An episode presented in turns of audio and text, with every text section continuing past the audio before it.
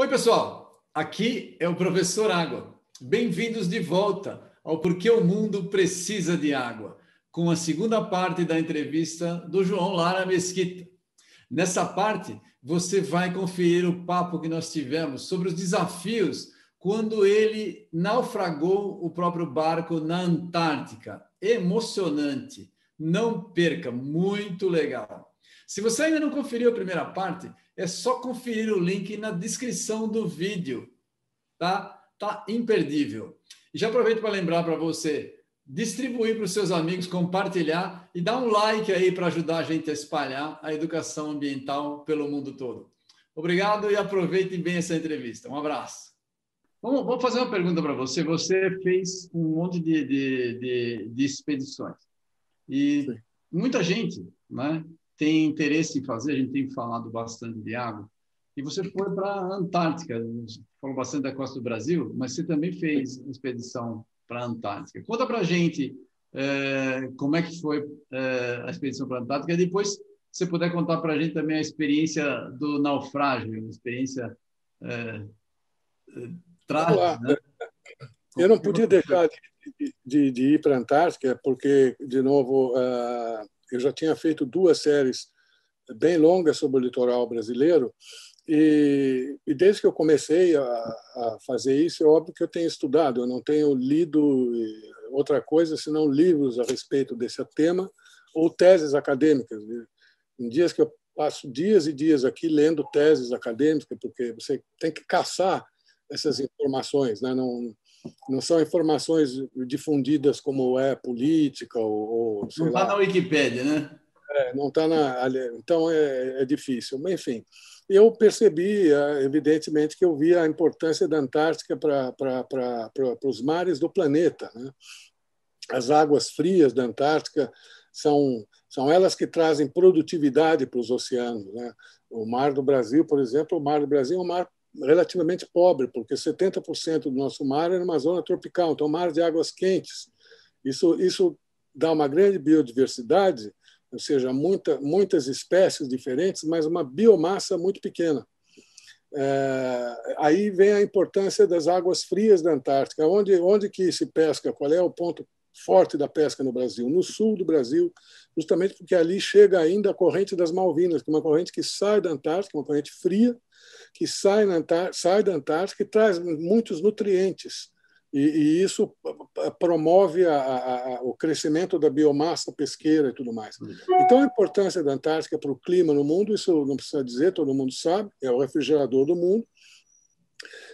Para os mares e para a vida marinha também tem essa mesma importância. Então, era, era, um, era um lugar que eu queria ir de qualquer jeito, porque Além de tudo, a história da conquista da Antártica é uma história náutica e é uma das mais bonitas que eu conheço. É o único continente que foi descoberto por três pessoas praticamente simultaneamente. É, um alemão, aliás, um, um americano, um inglês. Um, um inglês e um russo, é, com diferença de dias entre um para o outro. Por isso não se sabe exatamente quando você vai querer pesquisar quem é o descobridor da Antártica, você nunca encontra uma pessoa só. É, enfim, é, algumas das expedições náuticas mais fascinantes que aconteceram nos últimos séculos foram para a Antártica, como as viagens do Shackleton, a corrida para o Polo. Então, enfim, aquilo estava na minha cabeça. A, a minha esposa eu... fala que o Shackleton deve ser provavelmente o, o, o maior herói de verdade que já existiu é o Shackleton, né? É, é, sem dúvida nenhuma. A história dele é maravilhosa. E, enfim, eu queria reverenciar essas pessoas, visitar esse lugar e também mostrar para, uh, para os brasileiros as pesquisas que uh, os cientistas brasileiros fazem lá. Apesar da gente ser um país que investe muito pouco em pesquisa, uh, dos países da América do Sul, quem melhor trabalha na Antártica é de longe os brasileiros, são de longe os brasileiros. Uh, apesar de nós termos uma base só lá e o Brasil ser um dos países que menos investe em, em, em, em pesquisa no Conselho das Nações, uh, o Chile tem pelo menos 15 bases na, na, na, Antártica, a Argentina de 15 a 20, tudo eles têm até pretensões territoriais e tudo mais, mas o Brasil tem apenas uma e faz um trabalho mais bonito que o deles. Eu estudei isso conheci os pesquisadores brasileiros, então quis ir para lá para mostrar isso para o público que gosta de mar e poder falar também da, da, da história náutica do continente, da importância que ele tem para a vida na Terra e, e chamar atenção para o aquecimento global, né? que hoje uh, finalmente caiu a ficha, Sim. que é um problema mais grave que a humanidade enfrenta, uh, mas foi preciso esperar até a eleição de Joe Biden para isso ficar claro. Né? Até então, com o negacionismo uh, coroando a, maior economia do mundo, os Estados Unidos, até isso era, era, era um pouco questionado. Né?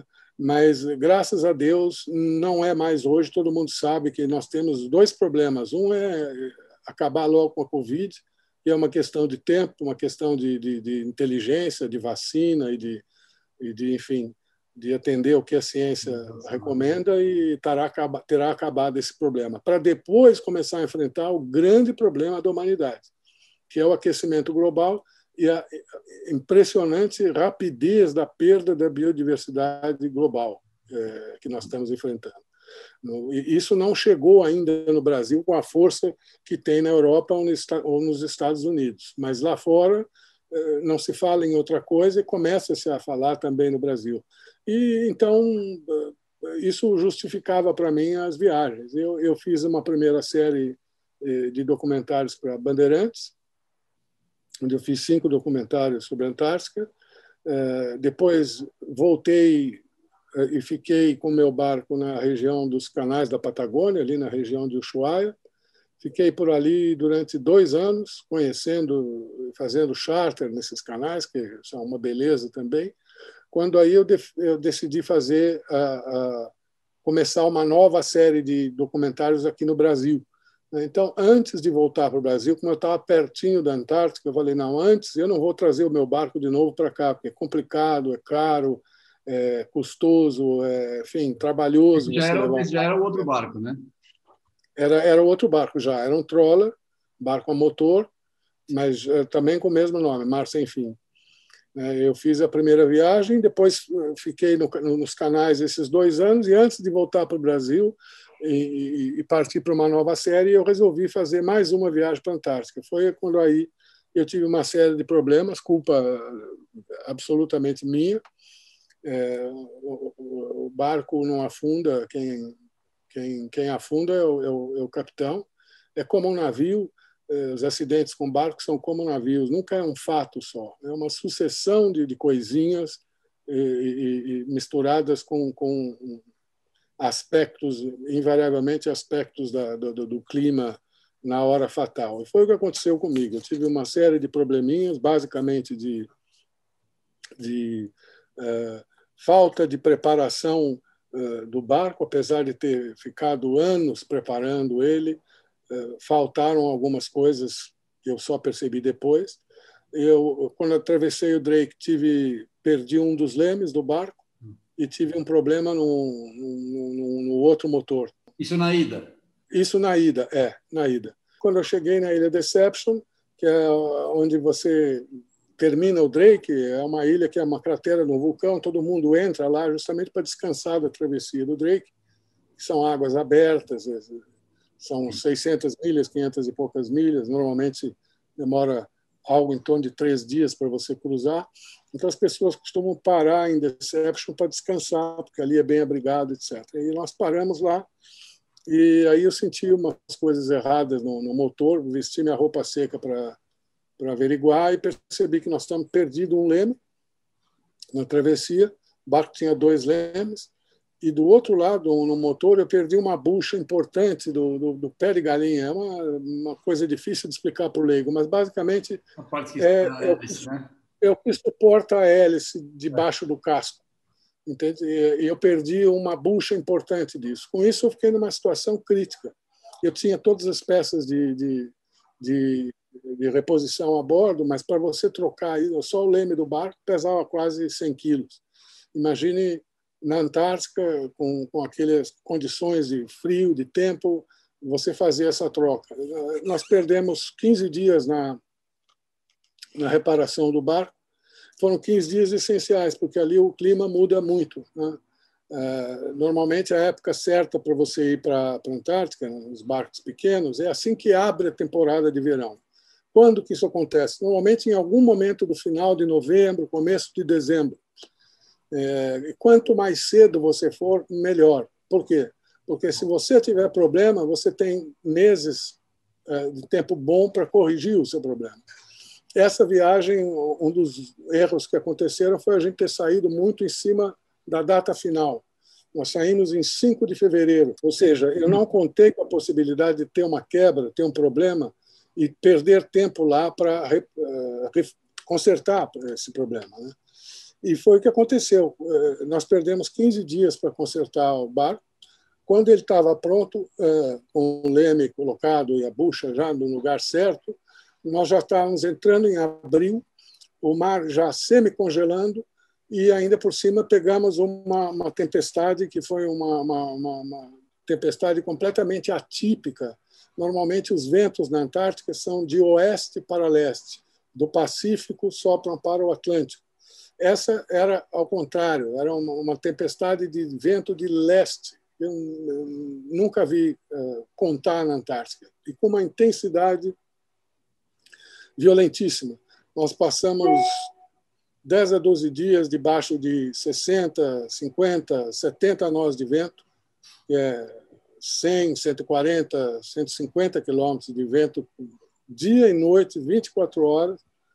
É... Isso você estava na Antártida, você já tinha saído da Deception, você consertou o barco e foi, e foi para lá. Eu fui para ilha, eu fui de lá para a ilha de Deception, quando vi o problema, eu fui para a ilha Rei Jorge, que é a ilha onde o Brasil tem base. Tá onde oito outros países têm base também, como Chile, Argentina, Uruguai, Polônia, enfim, diversos, eh, China, Rússia, diversos países têm base lá e é o único lugar que tem pista de, de pouso. Eu ia precisar de, um, de uma pista de pouso para desembarcar os passageiros que estavam comigo e me concentrar no, no, no do barco. Então eu fui para uh, uh, Rei Jorge, que é distante 60 milhas de, de Deception, fui em, velocidade reduzida, consegui chegar lá, despachei o pessoal que estava comigo e me concentrei em concentrar, eh, consertar o barco. E com o apoio dos argentinos da base da base Carline de lá, que mergulharam e nos ajudaram, a gente conseguiu. Mas quando o barco ficou pronto, como eu te falei, já estava eh, em abril, debaixo desse furacão, e, e nós não conseguíamos sair. E, ao mesmo tempo, uh, estávamos ameaçados de ser congelados lá. O mar estava para congelar a qualquer momento. Uh, num dia Você daqueles. Você lembrou do Shackleton, né? O barco. O barco... É, foi, foi, bem parecida, muito parecida com quase 100 anos depois. O Shackleton foi em 1916. O Endurance, eu né? foi em 2013, quase 100 anos cravados depois. Mas foi a mesma coisa. Houve em suma, eu tinha uma previsão de tempo especial que eu recebia de uma empresa americana que todo dia me acompanhava e uma previsão assim fantástica. Quem quem vai subir o Everest ou vai para a Antártica usa esse tipo de previsão que hoje são muito bem feitas com uma margem de erro mínima. E, e eu recebi uma previsão, então tá, havia uma possibilidade de abrir uma janela e eu poder atravessar o Drake de volta para para Antártica, para América do Sul. E eu estava esperando isso debaixo desse pau de vento há muitos dias, sem conseguir dormir, nada, 24 horas ali segurando para o barco não ser jogado para a pra praia e, e, eu causar um problema ecológico seríssimo na Antártica. Né? Eu não, não, podia admitir que eu, um jornalista ambiental, ia para a Antártica por um erro meu, por uma negligência da minha parte, ainda causar um, um, um problema ambiental sério. Então, eu lutei até o último minuto para evitar que isso acontecesse, com a ajuda do, do, do pessoal de lá. Até que, num determinado dia, que estava marcada para chegar uma previsão nova, dizendo se a frente, afinal, ia ficar boa para a gente atravessar ou não, veio a previsão e, e ela era a pior possível. Dizia: olha, essa noite a coisa já está ruim aí, nós sabemos, mas essa noite vai entrar um furacão. Você não ouse sair da onde você está, porque aí vão entrar ondas aí de até 10 metros, exatamente onde você está. O vento vai chegar a 150 quilômetros e tudo mais. Vai ser um, vai ser um, um Deus nos acuda. Né? E nesse momento, então, eu, eu resolvi uh, contatar os chilenos. Nós estávamos fundeados em frente a uma base chilena que acompanhava nosso suplício toda noite. Eles acendiam as luzes da base para que a gente para que aquilo formasse um clarão, nevava de tal forma, ventava de tal forma que você o mar era uma coisa, o vento era uma coisa gasosa. Imagine a neve caindo sem vento, ela cai reta. Com vento, aquilo ela ela anda, vem. Então era uma massa disforme branca que você enfrentava sem enxergar um palmo à frente do seu nariz. É, a gente pilotava o barco sem enxergar, porque a, a, o vidro do barco ficava congelado o barco caturrava, né? ele balançava, quando ele batia na onda assim, os respingos batiam no vidro, imediatamente virava uma camada de gelo. Então eu tinha um amigo que ficava no, no leme do barco e eu e o marinheiro, um de cada lado, saíamos com óculos de moto e roupas especiais e dizendo para ele: olha, vem aqui para a direita, porque ali tem pedra, vem para cá, porque aqui tem não sei o quê. E assim nós ficamos cinco, seis dias até que veio essa notícia e de que naquela noite entraria um furacão. Aí eu liguei para a base chilena e falei: olha, nós recebemos essa informação aqui e eu considero que a partir de agora eu continuar aqui no barco seria irresponsabilidade. Eu vou colocar a minha tripulação em risco de vida. E ele falou: olha, nós concordamos com vocês, façam o melhor que vocês puderem para fundear, que nós vamos tentar buscar vocês. E havia ali uma pequena ilhotazinha, nós fundeamos atrás dessa ilha ela protegia contra a entrada de vento. A baía era aberta para o leste, então o vento entrava direto contra nós. Então essa essa essa ilha de pedra fazia uma pequena barreira. Nós fundiamos ali atrás da ilha com dois ferros de 120 quilos cada um, 120 metros de corrente, e eles nos resgataram. E naquela noite entrou de fato 150 um vento de 150 km por hora. Foi, foi o vento mais forte que eu já vi, é um vento que você mal consegue ficar em pé. À noite, às tantas, o comandante da base chilena falou: Vamos lá fora, eu e você, agora, para ver se o barco continua no mesmo lugar. Então a gente se paramentou todo e saímos. Eu, quando abri a porta da, da base chilena, veio a primeira lufada de vento, eu caí, saí rolando pelo chão. assim para você ter ideia da uma força estarrecedora. Você tinha que fazer força, andar curvado, eh, meio que se agarrando, não, sem ter aonde se agarrar para conseguir caminhar contra o, o, vento até chegar na beira da praia. E eu não consegui ver nada, porque, como eu disse, era uma, era uma massa branca que você via na frente. Mas o comandante que estava comigo disse, botou a boca na minha orelha, assim, e gritou: Está bem, está tudo bem, está tudo bem, podemos volver. Aí nós voltamos para a base. No dia seguinte, o que, que esse vento fez? Ele trouxe todo o gelo que fica circundando, fica solto pela Antártica, trouxe todo ele para a Bahia. Meu barco ficou absolutamente cercado de gelo. Se eu não tivesse saído naquela noite, eu teria morrido, porque é um gelo é fino demais que não sustenta o peso de alguém. Né? Eu não, não poderia sair de barco, porque estava tudo gelado, tudo com gelo em volta. E, e, se eu tentasse ir a pé, também afundaria. Então, nós saímos, pelo menos, ficou claro que a gente saiu na hora certíssima. E aí estudamos opções com os chilenos.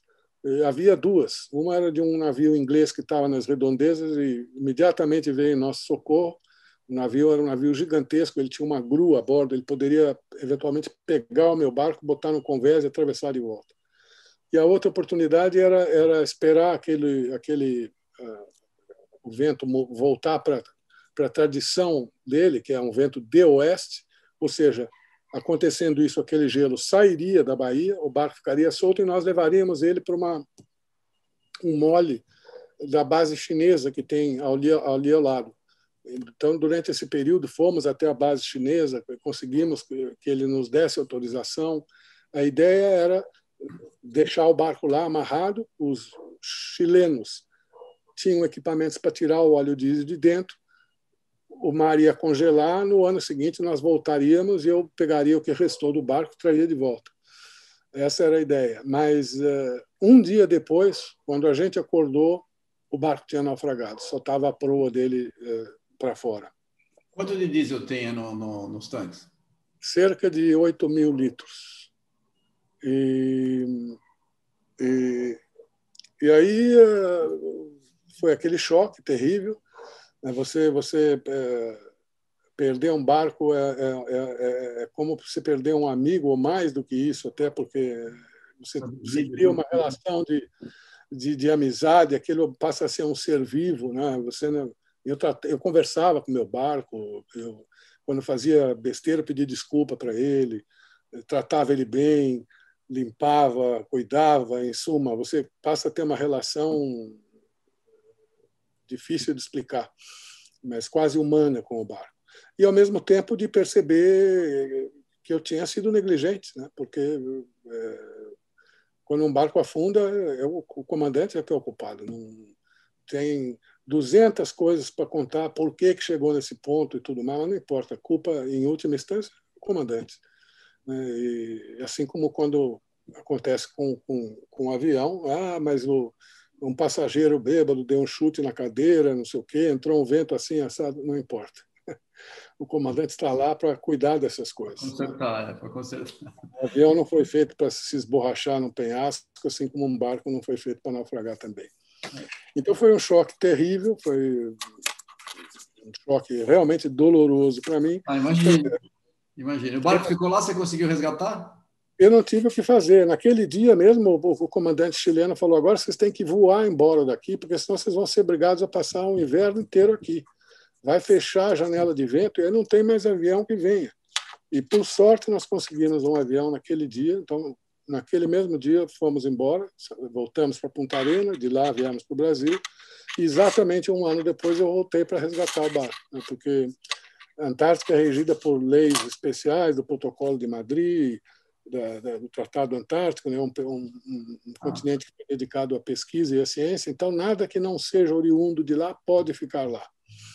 De uma caixa de fósforo a um barco, é, você é obrigado a retirar o que não seja de lá. De lá né? E eu então voltei no ano seguinte com o apoio da Marinha do Brasil, tive sorte, porque naquele mesmo ano foi um ano terrível para a Antártica, 2012, foi um ano terrível para o Brasil na Antártica, ah, mesmo que a base brasileira pegou fogo, né? Mas isso foi a minha sorte. Isso fez com que no ano seguinte, em 2013, a Marinha do Brasil também tinha que ir para lá resgatar toda, todo aquele ferro retorcido que sobrou da base e trazer de volta. Então, ela colocou um navio muito maior na, na, na, no circuito, que era para trazer, começar a trazer a, o que sobrou da base inglesa, da base brasileira, e no Brasil, quem cuida da, da, Antártica, cada país do mundo é uma área. Por exemplo, no Chile é o Ministério das Relações Exteriores que, que responde pela Antártica, mas no Brasil sempre foi a Marinha do Brasil, que é ela que dá apoio, no fundo, para os pesquisadores brasileiros que vão lá estudar. Né? Não fossem os navios da Marinha, eles não tinham nem como chegar lá. Então, eu, assim, assim que voltei para o Brasil, fui chamado em Brasília, e eu, o almirante lá, chefe da, da, do, do, do ProAntar, perguntou o que você vai fazer. Eu digo, eu vou tirar meu barco de lá. De algum jeito eu vou tirar meu barco de lá. Só preciso recuperar aqui a, a calma, a sanidade, eh, mas eu vou estudar uma forma e, e, e, vou retirar. E ele falou, olha, conte conosco, o que você precisar, a Marinha vai te ajudar. Ele entende. É, a Marinha, ao mesmo tempo, teve que abrir um processo, né? como você, quando bate de, de carro, tem que se abrir um processo. Eu fui processado e fui, fui eh, inocentado a conclusão da Marinha que foi fortuna no mar, é, o meu acidente, não foi negligência minha. É, e com isso a Marinha, então, me ajudou no ano seguinte a me levar de volta para a Antártica. Eu fui de carona com esse navio deles e contratei uma empresa para resgatar isso às custas minhas. Eu fui obrigado a contratar uma empresa para fazer o trabalho de reflutuar o barco? Era uma empresa chilena que fazia trabalhos na Antártica, já tinha, já tinha é, trabalhado lá na própria base onde eu, onde eu estava, na base chilena, eles cuidam dos encanamentos que vão para o mar, já tinham feito salvamentos de navio também. Então, enfim, essa empresa levou um container e meia dúzia de mergulhadores. Em 40 dias de muito trabalho, nós conseguimos trazer o barco à tona, é, vedamos o casco ele naufragou, na verdade, o casco estava em perfeito estado, o documentário está no meu, no meu site, Sim. na página do, do YouTube do Mar Sem Fim. Inclusive já foi assistido por 1 milhão e 500 mil pessoas em um ano, está fazendo muito sucesso lá. As pessoas se emocionam com, com, com o documentário. Mas é legal, é legal sim o, o vídeo, vale a pena. E, e, mostra, inclusive, que o barco estava em perfeito estado, o casco dele. O que aconteceu era que é, nós pegamos uma situação de muito frio. Então, o, o encanamento do barco, o encanamento, por exemplo, da, dos banheiros e tudo mais, ele é feito de bronze. A água entrou, congelou, ao congelar, ela se expande. Então, ao congelar, ela estourou aqueles canos por dentro. E, e, e, quando aquilo aconteceu, a água começou a entrar, chegou num determinado volume, o barco afundou. Quando nós tiramos, eh, suspendemos ele de novo, tiramos a água e vedamos o, o casco para que não entrasse mais água, ele ficou na posição absolutamente correta que tinha que ficar, normal, o casco dele estava em perfeito estado. Era um barco que tinha todas as condições de ir para lá, ao contrário do que muita gente disse, ah, por que foi de barco a motor, só vão de veleiro e tal. Não, o barco tinha todas as condições para ir. O que ele não tinha é, é, foi um, um, uma preparação é, exaustiva como tinha que ter tido, né? É, e isso que acabou causando o, o naufrágio dele. Mas eu enfrentei mares tempestuosos com o barco e ele simplesmente ignorava o mar. Era um barco muito bem construído, tinha três partes estanques. Eu nunca vi um barco de 74 pés com três compartimentos estanques. É, tudo era dobrado, triplicado a bordo do barco. Tinha alguns detalhes que, que na, infelizmente, eu demorei um ano preparando ele, chamando amigos da vela que eu respeitava, que conheciam mais que eu, para dar palpite, melhorar a preparação. E muitos deram, faz isso, faz mais aquilo, faz mais. Mas faltou ali algumas coisinhas para que esse problema não tivesse acontecido. Eu tinha, não, não poderia contar com isso. Você não, não dá para contar com é. problemas dessa, dessa envergadura na Antártica. É, você está me contando, eu lembro porque o pessoal, eu morei muitos anos no Canadá, né? Morei quase cinco anos no Canadá. Quando a pessoa sai da casa e vai ficar um tempo fora durante o inverno, ele troca, ele troca toda a água da tubulação, coloca é, etileno glicol, né? Um líquido especial para que ela não congele. Né? Exatamente, para não quebrar toda a tubulação. Né? Esse é um problema, é um problema comum. Mais uma vez a gente ficou, porque lá no Canadá a tubulação de água de rua, por exemplo, ele fica a pelo menos 4 metros de profundidade, que é a diferença do Brasil, que é muito mais raso, né? Por quê? Porque 4 metros é a média que chega a, a parte de congelamento de solo, né? Uhum. E eu passei, eu lembro, passei um, um, um, inverno rigoroso demais lá. A média mensal foi abaixo de, de menos 20, né? E, e, então, você era obrigado a deixar, eles sugeriam, eu morava num, num, num condomínio, não tinha mais gente, era menos risco. Mas casas individuais, eles tinham que deixar, eles pediam para deixar a torneira de água aberta, né?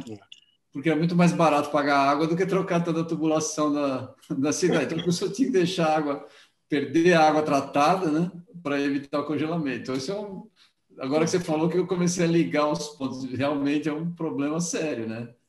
Se eu, se eu tivesse trocado o encanamento interno do meu barco por, por, por aço inox, por exemplo, não teria acontecido. Não teria acontecido, exatamente.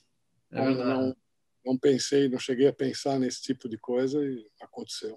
É, é interessante. Deixa eu fazer uma pergunta para você aqui. Nós, nós estamos falando da década da ciência oceânica, que está promovida pela ONU. Você que uhum. viveu um tempão no mar, quais são as suas expectativas? É, como é que você acha que, que a gente consegue é, beneficiar, principalmente as comunidades costeiras, se é possível a gente fazer isso com essa década oceânica? Você tem alguma expectativa em relação a isso? Olha, eu acho que sempre é positivo, porque com a força da ONU por trás e tudo, é, isso ganha visibilidade. Né? Eu, eu, eu, eu sou da tese da, da minha guru. A minha guru para esses casos é a cientista que é a maior referência para, as questões marinhas, que é a Sylvia Earle. Ela foi a única mulher a, a ser diretora da NOAA, agência norte-americana que toma conta de tudo em relação ao mar, né? desde a pesca até previsão de tempo, tudo com a NOAA. Ela foi diretora e, pediu demissão porque sugeriu regras mais restritivas para a pesca e com medo, sempre com medo de, de desemprego, o, o, presidente na época, o Bush, não aceitou. Então, ela pediu demissão.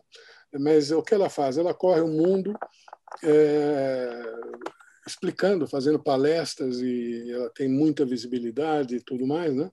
E, e, mostrando que o maior problema com relação aos oceanos é a ignorância. De uma forma geral, as pessoas veem o mar como espaço de lazer.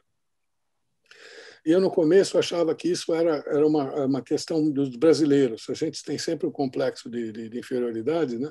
Mas depois, ao, ao, longo do tempo, eu descobri que até mesmo nos Estados Unidos, eu tive lá conversando com biólogos marinhos e tudo mais, eles falaram aqui é a mesma coisa. O americano médio acha que mar é lugar para ir na praia, ver mulher bonita e o caramba. Só que eles têm lá é, muita ciência, muita aplicação em, em, em ciência, né? muitos cientistas, uma imprensa ainda né, pujante. Então, os temas relativos à questão ambiental uh, uh, inseridas no oceano acabam chegando no leigo se ele fizer uma mínima procura. E aqui no Brasil, não. É, porque, primeiro, a gente não investe quase nada em pesquisa, minimamente. O Brasil está, sei lá, em centésimo lugar nos países que investem em, em ciência no mundo. E segundo, a imprensa brasileira sofre uma, uma, uma, crise desde que veio o advento das redes sociais violentíssima, não conseguiu se recuperar. É hoje uma imprensa pobre.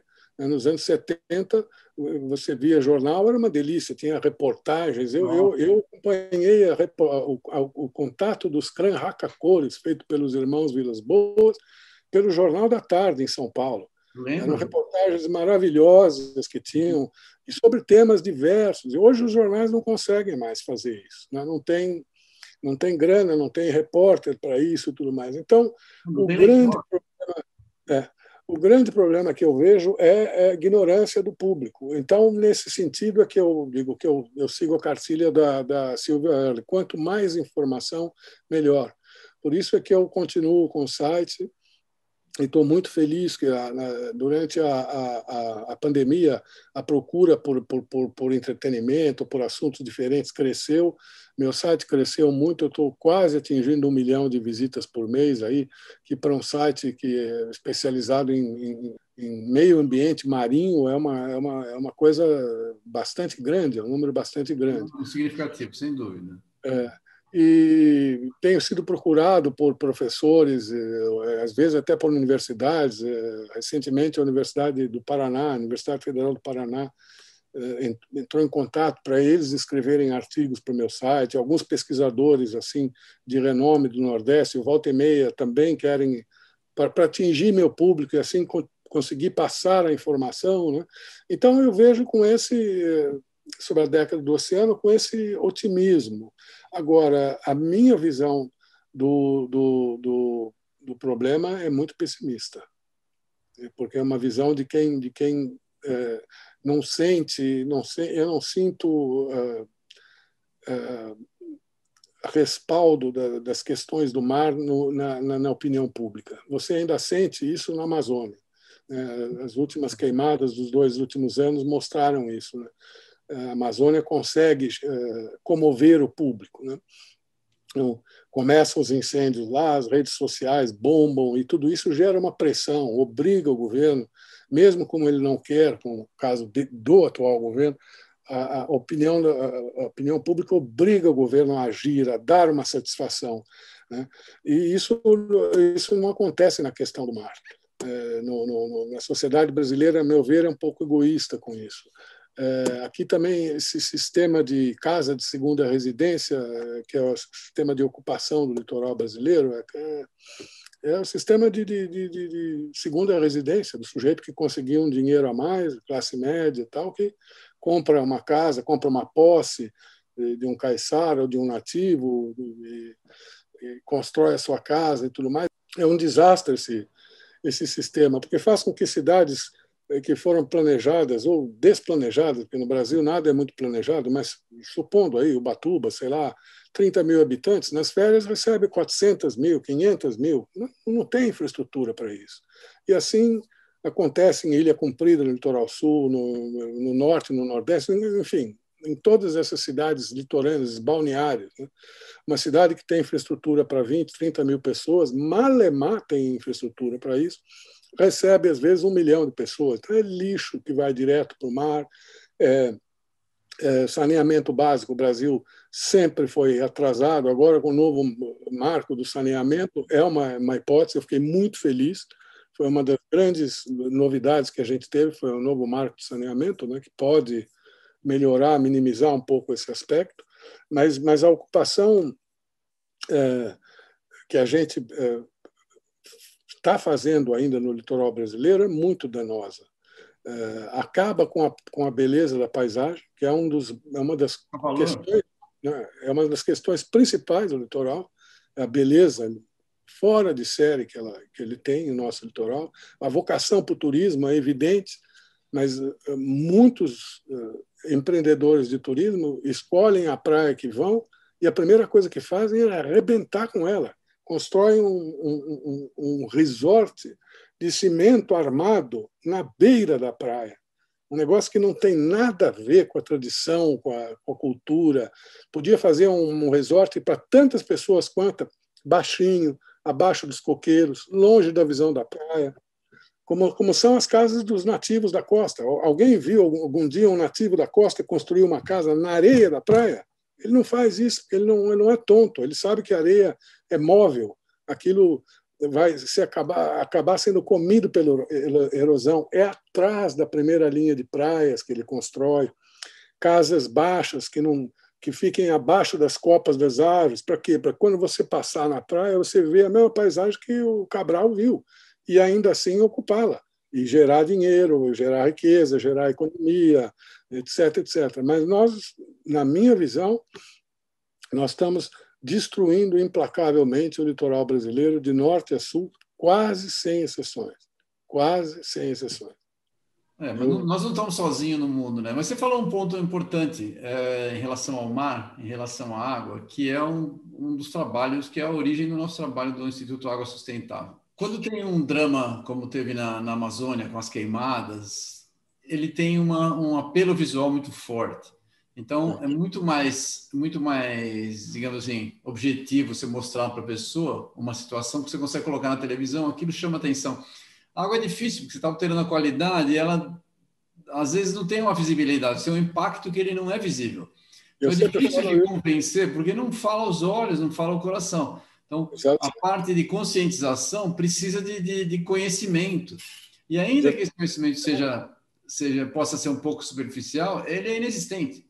Então é difícil de você de você convencer as pessoas. Então essa, essa é uma das coisas interessantes a respeito de, de falar de mar e de falar de água, que é a pessoa não consegue enxergar diretamente. Ela tem, tem vai ter que pensar uma, absorver.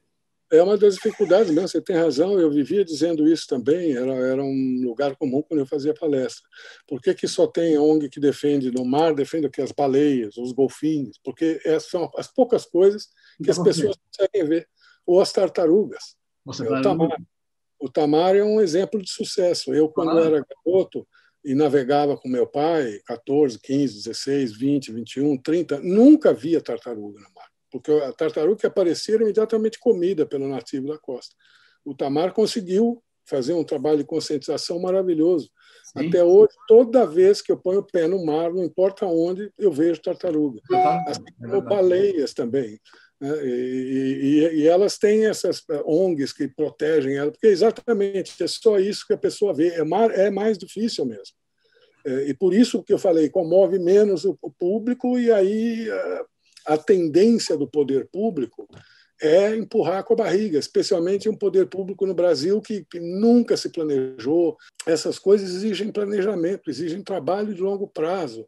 É, as cidades costeiras estão sendo tragadas pelo, pelo aquecimento global, pelos, pelos é, eventos extremos que, que já começaram e têm custos, aí são quantificados, está cheio de tese em universidade, escrevi diversos post sobre isso, né, dizendo o custo que o Brasil perde por ano com os eventos extremos e que normalmente batem mais nas cidades costeiras. O Rio de Janeiro vem abaixo, como veio aqueles anos atrás, lembra-se?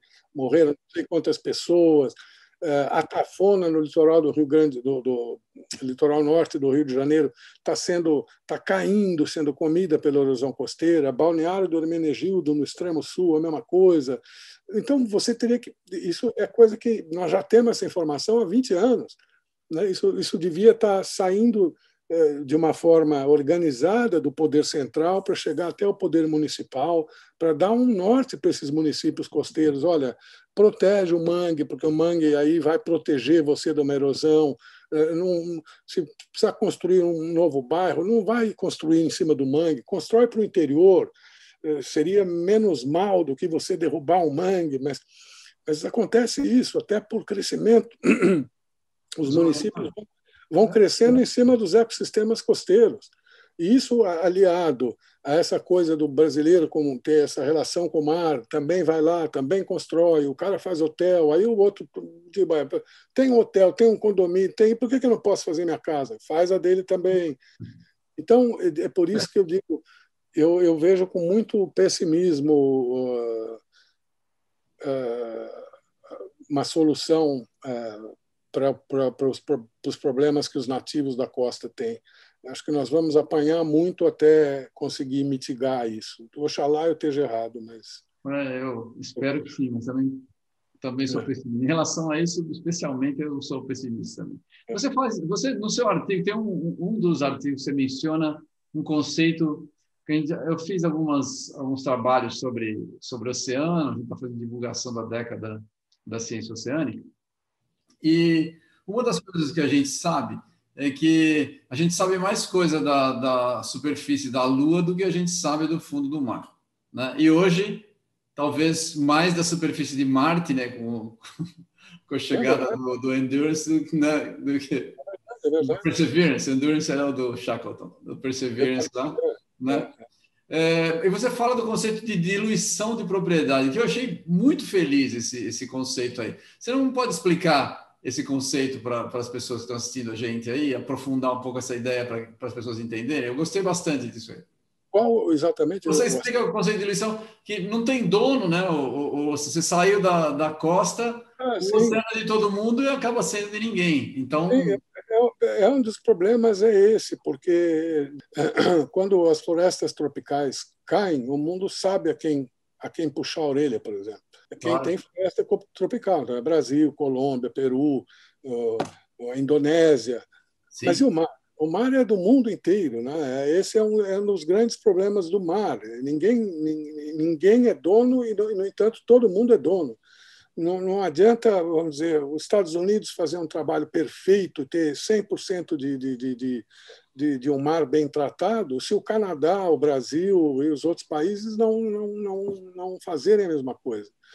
Então, isso é um, é, é, é, um, é um conceito que, que acho que agora que está caindo na ficha até para os mandatários internacionais. Né? Porque eles, quando começaram também, quando os alertas vieram lá da, desde a Conferência de Estocolmo, a primeira Conferência do Clima, em 1972, e começaram a ver os problemas de biodiversidade, o que, o que fizeram os governantes? Se viraram para os seus territórios e começaram a preservar. Assim, criaram parques nacionais terrestres e áreas te terrestres protegidas. O mar todo mundo esqueceu, porque o mar, de novo, é de todos. Foi, teve que passar 20, 30 anos para as pessoas falarem: pelo amor de Deus, o mar está absolutamente desprotegido. Né? É, você tem menos de 2% do mar mundial, é, de fato, protegido é, em unidades de conservação, em áreas marinhas. Né? É, são problemas dramáticos que você tem que enfrentar, porque a pesca mundial, por exemplo, como controlar isso é, num espaço que ocupa três quartos do, do, do planeta Terra? É, por mais que você queira controlar, é difícil. Se você quiser fazer o mal feito, você faz. A China, por exemplo, que, que faz mal feito é, sistematicamente com as frotas ilegais, ela avança em, para, em paraísos marinhos, em áreas marinhas protegidas do mundo afora. Agora, depois de detonar quase o litoral da África, agora mirou as frotas dela aqui para a América do Sul, por causa de Galápagos. E, e, e, às vezes invadem Galápagos, aí tomam puxão de orelha dos equatorianos, da comunidade internacional. Então, os navios ficam na fronteira, veja se é possível, na fronteira da área marinha protegida. O peixe não, não, não tem uma placa lá embaixo d'água dizendo para ele aqui, aqui você perde a proteção, ali não. Então, eles cercam toda a área de, de, de Galápagos e a hora que o, o, coitadinho do peixe põe o nariz para fora da área protegida, no VAPT, né, você tem uma, uma, uma tecnologia desenvolvida que nos permite conversar como estamos agora, que descobre os cardumes aonde tiverem. Essa, essa tecnologia toda descoberta na Segunda Guerra Mundial baixou de preço e hoje está eh, em Sim. tudo que é barco, eh, Sim. qualquer barco de pesca no Brasil ou na China ou em Taiwan tem aquilo. É, é então você não, não consegue controlar. É, não é por outro motivo que, que, que agora está uma, uma, uma, Pela primeira vez eu estou uh, uh, animado uh, do ponto de vista meio ambiente em geral, porque caiu a ficha, para mim parece óbvio, que assim que a pandemia parar, o mundo vai atacar com violência a questão do aquecimento global porque é a maior hoje é a maior ameaça à, vida humana no planeta é o aquecimento global. E, e, e, e as pessoas ainda não sabem mesmo que pare a emissão amanhã para se pararem 0% o problema vai continuar porque o gás continua lá. Então é, é um problema realmente dramático. E, eu estou vendo com a mudança de, de áreas especialmente com a eleição de um, de um cidadão normal que acredita na ciência nos Estados Unidos, que é um país referência para o mundo, mudou essa questão. Hoje, os agentes econômicos já começam a pensar duas vezes se vão investir nessa ação. Espera aí, preciso ver se essa ação aqui não tem nenhum passivo ambiental, se essa empresa não fez alguma bobagem. Então, está começando, por força do, do, do, do, capitalismo, quer queira, quer não, mas está começando uma, uma, uma espécie de caça aos bandidos aí. É, o, que eu acho extremamente positivo e vai acabar é, refletindo no Brasil também. Apesar da gente ter quem tem hoje lá, isso não, esse, esse, esse pesadelo que a gente vive vai ter fim, né? E, então vai chegar aqui também. Eu, eu, eu acredito que a gente consegue ainda salvar os nossos biomas terrestres. E, né, nesta, é, isso eu confio. Eh, acho que a Amazônia ainda vai ser um pouco depauperada ainda por alguns anos.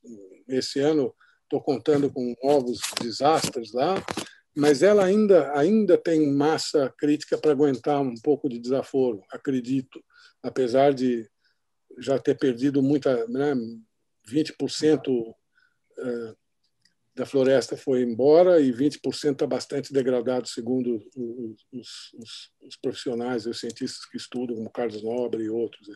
Mas, enfim, ela tem ainda um nível de tolerância. Então, e Pantanal, e Caatinga, etc., eu, eu também acredito neles, até porque o agronegócio, que é, que é hoje o nosso carro-chefe na economia, ele realmente conseguiu, especialmente a agricultura, conseguiu uma produtividade que não é necessário mais área para produzir mais. A pecuária ainda precisa um pouquinho de ter um pouco mais de investimento em ciência e tudo mais, mas a, a, a, agro, a agricultura brasileira não. Evidente que, como todo grupo humano, tem gente do agronegócio que é bandido também. Então, se aproveita das fraquezas da Amazônia e vai lá e bota um gado e faz uma, uma bobagem, mas do ponto de vista comercial, aquilo não é mais interessante para a agricultura nem para a pecuária, é longe, é distante, é difícil de escoar. Então, eu tenho muita, muita uh, esperança no, nos biomas terrestres.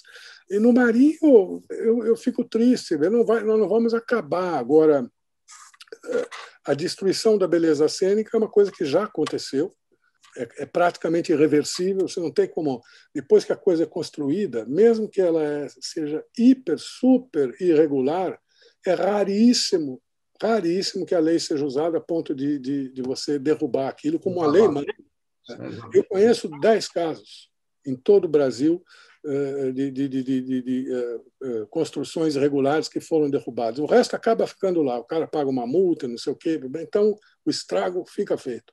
Eu vejo até, por exemplo, às vezes sou acusado de xiitas, é porque as redes sociais estão tão chatas com essa polarização, né? e qualquer coisa que você fala te xingam de comunista, você, é, você é um mês aquela. Fico pensando, meu Deus do céu, outro dia eu fiz um post para falar sobre energia eólica. É óbvio que eu sou favorável à energia eólica. Agora, quem navega como eu, e navega pelo Nordeste ou pelo Sul do país, há de ficar horrorizado com o que estão fazendo. O nosso litoral está ficando um paliteiro de, de, de, de, torres eólicas. Veja, a primeira torre eólica do Brasil foi inaugurada em 1998, se não me engano. Botaram ela em Fernando Noronha, um lugar pródigo pela, pela beleza paradisíaca. Para que enfiar uma torre e não sei quantos metros com aquelas pás, aquele troço horrendo lá. Por que não é, é, painéis solares? Solares. É.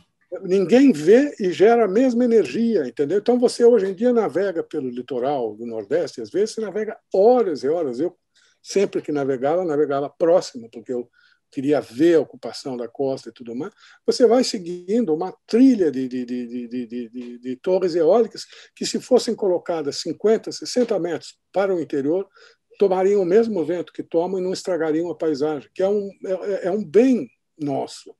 Né? O Brasil tem essa fama de beleza porque os europeus chegavam aqui de navio e ficavam encantados de ver a paisagem linda. Você imaginou chegar no Rio de Janeiro, tente extrair e ver o que a gente destruiu o Rio de Janeiro. Imagine um europeu chegando lá no século XVII com aqueles paredões de granito coberto por Mata Atlântica, com enseadas lindas, é, é dali que vem Obrigado, a. Mar, água obrigada, excelente. Ou, é? coisa, ou no Nordeste, aqueles tons pastel, dunas maravilhosas, né? ou falésias de, de cair o queixo. Vá para lá de mar, inferno, é vermelho. E, e, e veja essa situação.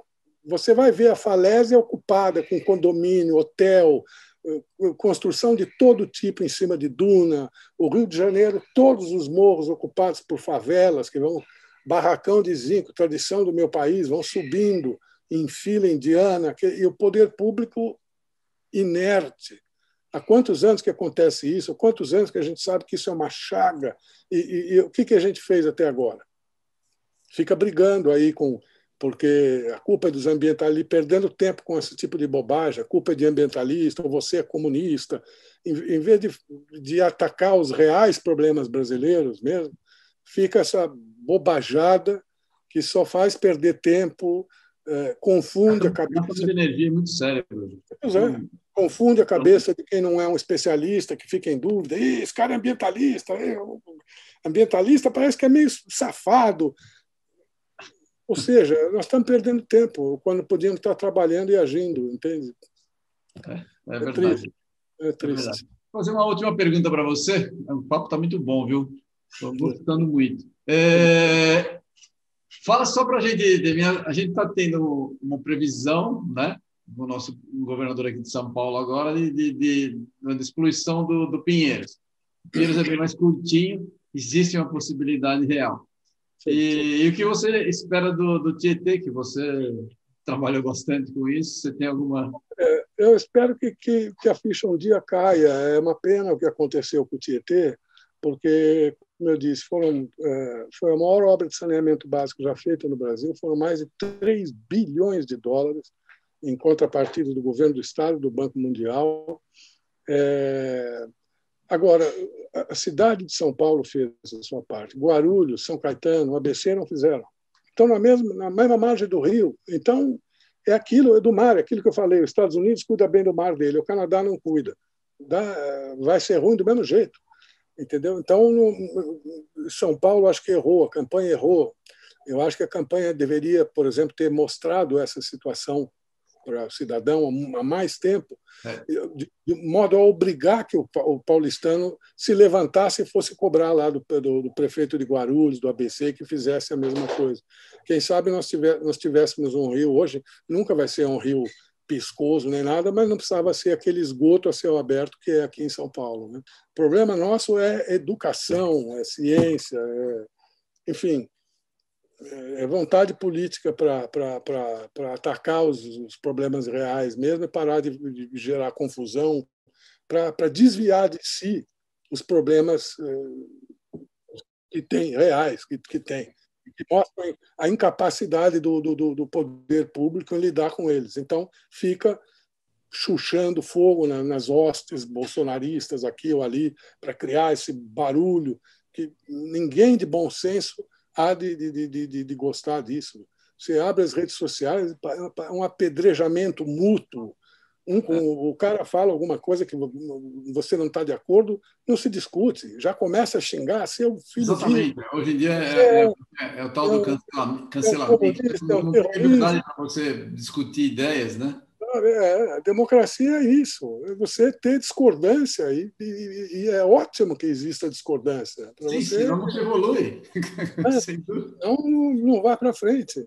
Então, eu espero que, que, que, isso, enfim, volte ao seu normal e, e o brasileiro, enfim, é, seja melhor atendido politicamente aí pelos futuros candidatos. Eu agradeço. Uh, foi um prazer conversar com você. Muito legal mesmo sua história. Eu recomendo muito para todo mundo que está assistindo visitar o site. O site é muito legal. Tem muita informação, tem muitas horas de diversão lá, de diversão sadia. Você vai aprender muito, vai conhecer lugares legais do Brasil.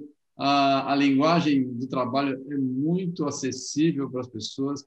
Muito legal. Ele convida cientistas, convida pessoas, fala com pessoas locais Vale muito a pena ver, uma experiência muito legal.